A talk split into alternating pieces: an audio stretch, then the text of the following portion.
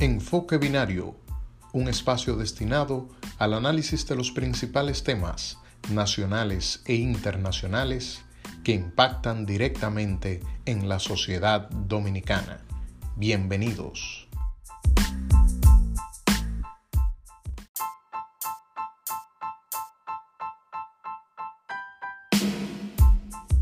Señores, buenos días. Gracias por acompañarnos en esta entrega más de Enfoque Binario Podcast.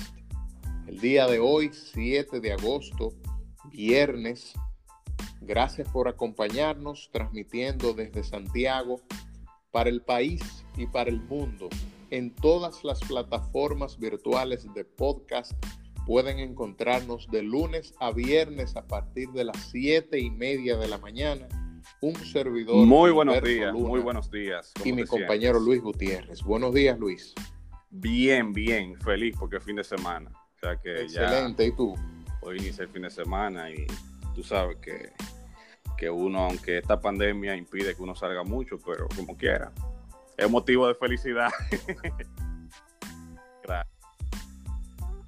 Exactamente, Es así, es así. es viernes y el cuerpo lo sabe.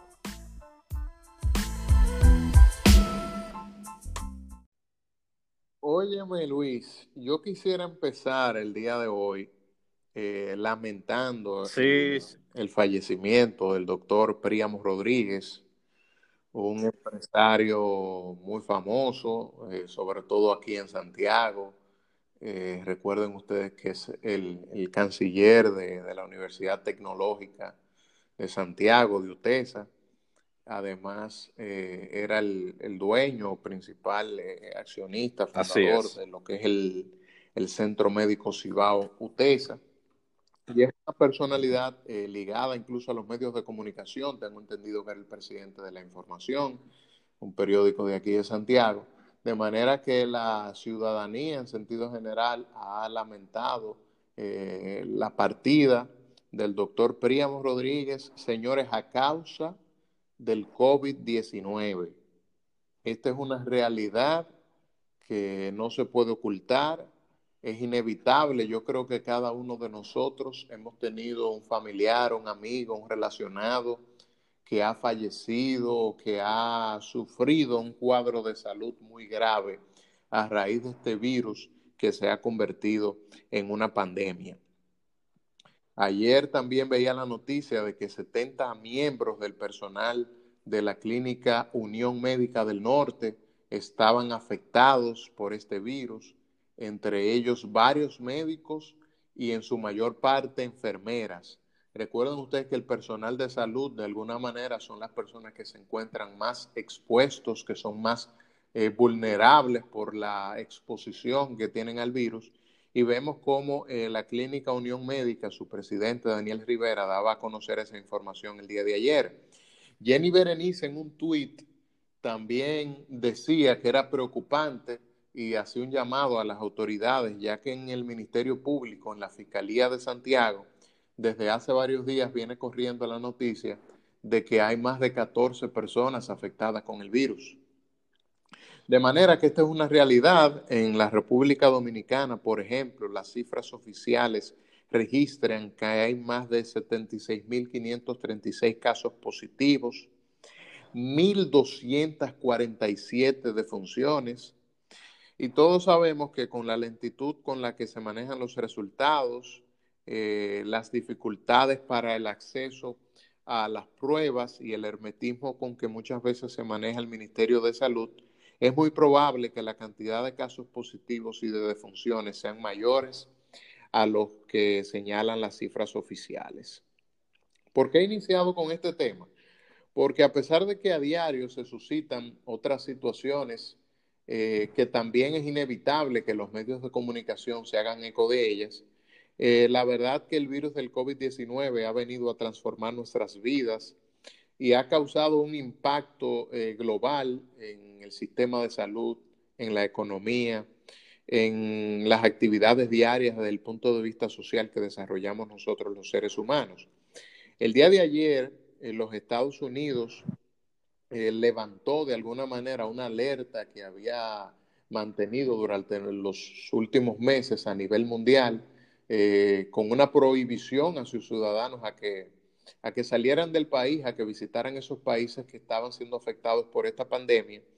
Esta alerta de alguna medida, en alguna manera fue levantada, sin embargo, eh, recomendó no viajar a 20 países de América Latina y el Caribe eh, por el COVID-19. Dentro de esos 20 países, eh, lamentablemente, señores, se encuentra la República Dominicana con una alerta de cuatro, que es la alerta mayor de, de una exhortación a sus ciudadanos a no viajar por el alto riesgo que tendrían de contagiar con el COVID-19. Yo pienso, Luis, que eh, este es un tema que si sigue como va todos los días, eh, con ese reflejo de esas cifras positivas tan altas y de las muertes, se nos puede salir de la mano en República Dominicana. Fíjense ustedes que ya estamos hablando de más de casi 77 mil afectados y de casi 1.300 personas fallecidas a causa de este virus. De manera que las autoridades deben tratar de arreciar las medidas, de implementar nuevas políticas sanitarias tendentes a mejorar esta situación de gravedad. Lamentablemente, aunque en los últimos días se ha estado hablando de la posibilidad de nuevas vacunas, al menos cuatro vacunas a nivel mundial están eh, mostrando cierta efectividad con el virus. Eh, no obstante, la, OMS, el presidente de la OMS el día de ayer eh, hacía una crítica a nivel mundial, decía que el nacionalismo de las vacunas no iba a ayudar a detener el virus, se refería a cómo lo están manejando algunos países, el caso de Rusia, Estados Unidos, países que ya eh, de alguna manera han puesto fondos para ser los primeros en adquirir las vacunas. Pero recuerden ustedes que en un mundo globalizado como el que vivimos, ese acceso a las vacunas no debe ser un exceso nacional, sino eh, de manera global, que todas las personas, que todos los países puedan obtener de manera eh, rápida, equitativa y justa el acceso a estas vacunas para que de alguna manera podamos paliar esta situación y eh, volver a nuestras actividades normales. Eh, me parece que el domingo de esta semana ya termina el toque de queda anunciado por el presidente Danilo Medina. Yo soy de los que entiende que el toque de queda se debe mantener hasta tanto la situación eh, de crisis sanitaria se mantenga. Es probable que incluso de alguna manera se deba reciar. Yo creo que en los fines de semana hay que buscar la manera de evitar, de limitar la circulación de personas a los fines de que se sigan produciendo esas conglomeraciones, sobre todo en populosos barrios, donde hemos visto a través de las redes sociales cómo jóvenes eh, se juntan sin ningún tipo de, de protocolo, de medidas tendentes a salvaguardar su salud, a ingerir bebidas alcohólicas y una serie de elementos que eh, hacen que necesariamente tengamos que catalogarlos como irresponsables, como insensibles, como antisociales. Yo creo que también la sociedad dominicana, el gobierno ha jugado un papel eh, muy pobre en lo referente a, la canalización de información, a la concientización, a la difusión de dar a conocer cuáles son las medidas tendentes a, salvaguardar la salud de la gente.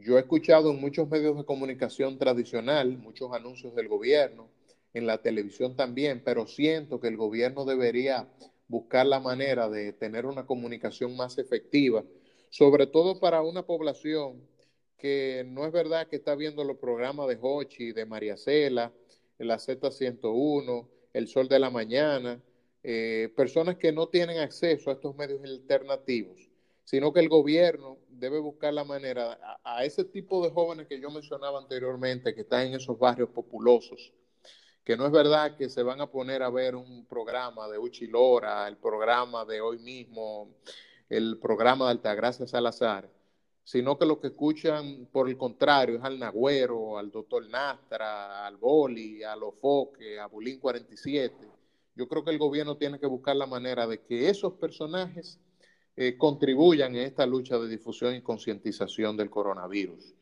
El gobierno tiene que utilizar plataformas como IG, como Snapchat, como TikTok, que son los nuevos medios a través de los cuales los jóvenes eh, se comunican. Y sobre todo en esos barrios del Gran Santo Domingo, en esos barrios populosos de Santiago, yo creo que la gente hay que buscar la manera de que esas informaciones puntuales del gobierno empiecen a llegar en otros códigos para que puedan ser realmente digeridas.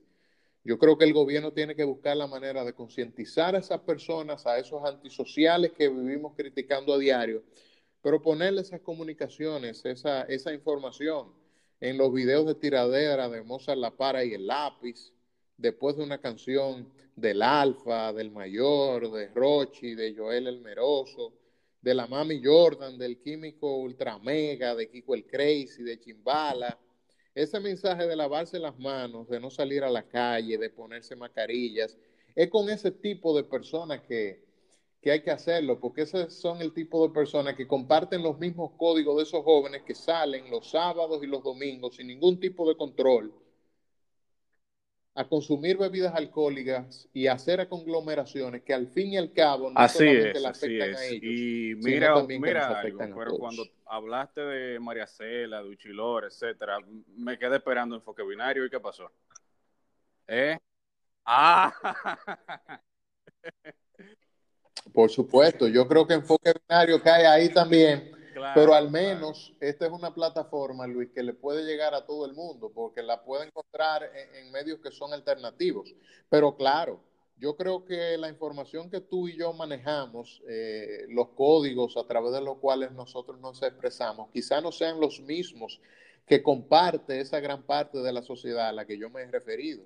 Y precisamente esa es la idea, que el gobierno busque la manera. Y fíjate por qué menciono de que le llegue de manera alternativa también a esos grupos De acuerdo a lo que he interpretado de tu comentario, y corríjame si me equivoco, es sobre la necesidad también de, que se tome en cuenta los medios alternativos, dentro de los cuales nos encontramos nosotros, evidentemente. Los, los medios tradicionales ya eh, paulatinamente han ido quedándose atrás, como quien dice, y han surgido otros, otras plataformas, la, el, mismo YouTube eh, le está comiendo los, caramelitos a, a, otros programas tradicionales. Eso es una realidad. Nos puede gustar o no, pero es una realidad. Y evidentemente el, el Estado tiene que hacer uso de esos medios alternativos para llegar a personas. Es una realidad. Luis. No Luis, tenías un tiempo, pero lo Luis, dime una cosa, ¿tú tienes Snapchat? Sí, eso sí tengo yo. ¿Tú, tú, tú tienes TikTok? Ah, no, no, sí. no. Pues óyeme una cosa, ¿tú sabes quién es Mami yo, la quién, Mami ¿De quién que tú...? Bulín 47. esos, son, esos son los influencers, Químico, ¿no? Químico Ultra Mega, Kiko el Crazy, Chimbala tú no conoces a esa gente, pero esos jóvenes de la calle que se ven en esos videos que todo el mundo critica y que le dicen que son animales, esos son los influencers y esos son la gente que esos jóvenes verdaderamente siguen. Entonces, con, esos jóvenes son lo que el gobierno tiene que utilizar para hacer llegar Así mensaje de, Mira, Gilberto, eh, qué bueno que tú trataste ese tema, porque la verdad es que la crisis sanitaria ya uno no sabe qué hacer con, esta situación aquí y como tú bien señalas es un problema mundial también, que digamos que, no depende exclusivamente de nosotros. Eh, a eso se agregan también una crisis económica que ya se está sintiendo y que tiene a muchos sectores preocupados, los sectores productivos, pero sobre todo a los, a, los pequeños y medianos empresarios que, que son los que están sufriendo más las, los efectos económicos del COVID. Pero mira, Gilberto, también yo siento que el hecho de que se esté hablando tanto del COVID en los medios de comunicación tradicionales ha hecho que en cierto modo eh, no se vuelvan a tratar otros temas que también tienen mucha importancia y que, bueno, si bien ahora mismo no están en el, en el debate público, por así decirlo, deberían al menos comentarse. Te lo digo porque el día de ayer eh, vi en el periódico Acento una, una noticia sobre el caso de una niña que llamada, bueno, ellos le colocan Laura, el nombre de Laura, pero evidentemente es un nombre ficticio porque se tiene que proteger la identidad de ella, es menor de edad. Ella fue, ella fue víctima de una agresión sexual por parte presuntamente de su padrastro. Y fruto de esa agresión sexual, ella quedó en estado de embarazo. ¿Qué es lo más grave de esta situación? No solamente que Laura es una niña de, de 13 años, sino que es una niña con problemas cognitivos. Es decir, es una niña especial. Eh, aparentemente, aparentemente, el padrastro se, aprovechó de esa situación de, vulnerabilidad de ella para eh, agredirla sexualmente, para violarla sexualmente. Este es un tema que no se puede dejar de tratar, no se puede dejar de tratar porque es una realidad que vive nuestro país. Es una realidad real, como dice Héctor Guerrero Heredia. No nos, no podemos cerrar los ojos ante esta situación. Em, no, yo creo que es necesario que el debate sobre las tres causales del aborto no quede cerrado. Yo creo que en una sociedad democrática eso, ese tipo de cosas se deben hablar.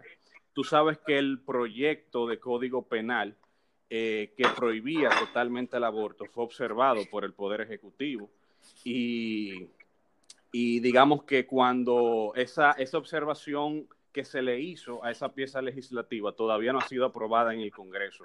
De manera que en nuestro país hoy por hoy no, no existe ningún tipo de excepción a practicarse un aborto. Y en el caso de Laura, en el caso de Laura, si contáramos en nuestro ordenamiento jurídico con las tres causales, eh, pudo haber, digamos que, practicado eh, en ese caso un, aborto.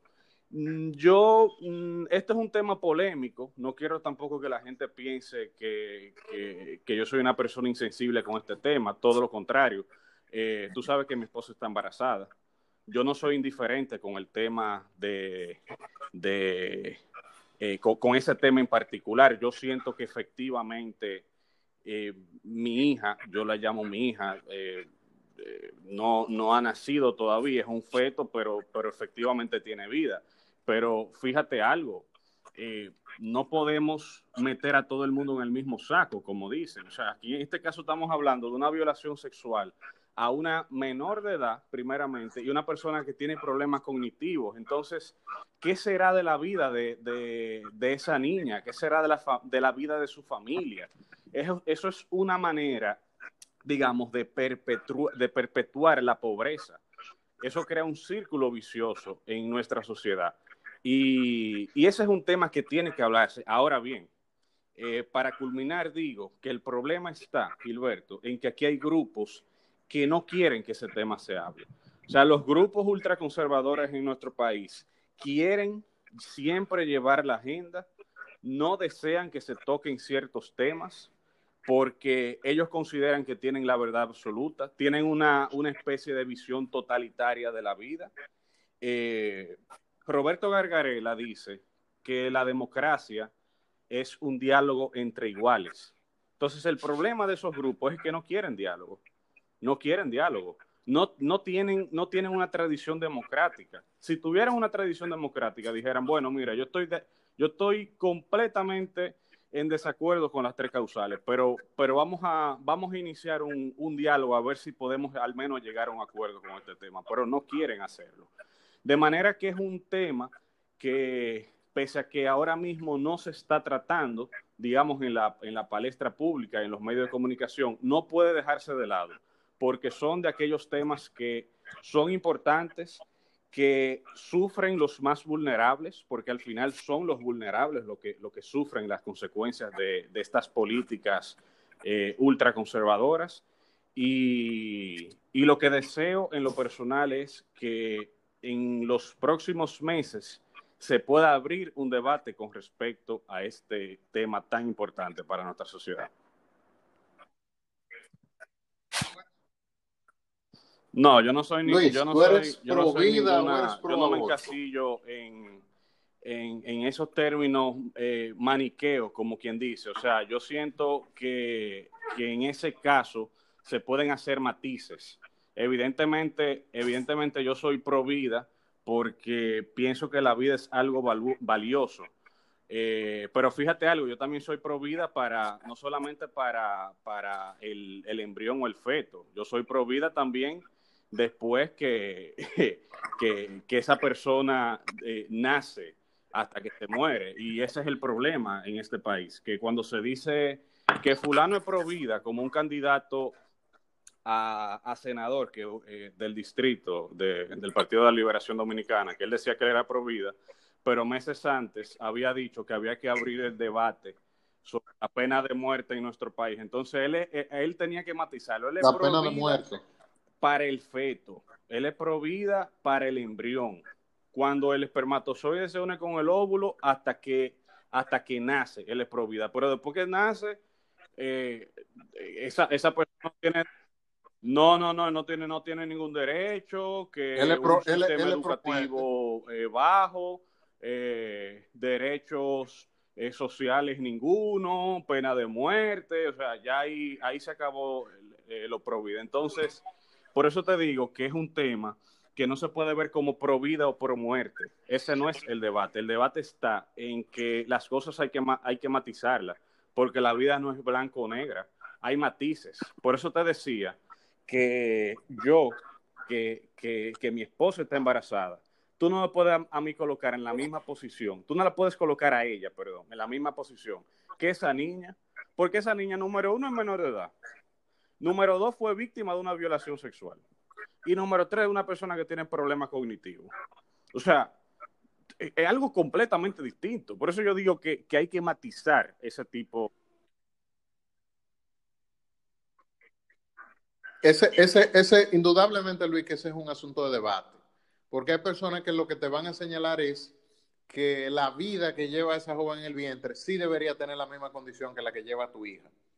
Entonces, ese es un asunto que indudablemente eh, se presta a discusión, es un asunto muy polémico, que yo creo que deberíamos hacer un programa especial en Enfoque Binario YouTube para ya analizarlo con mayor profundidad y con mayor detenimiento y para que no se queden las aristas que se nos podrían ya quedar. Yo creo que hemos llegado a la parte final de este espacio, enfoque binario, a todas las personas que nos sintonizaron. Eh, gracias por acompañarnos. Si les gusta esta publicación, compártala con sus amistades, con sus familiares y de alguna manera colaboren con nosotros para nosotros seguir desarrollando Así este es, trabajo. Pasen un feliz resto del día y un abrazo a todos. Estamos haciendo.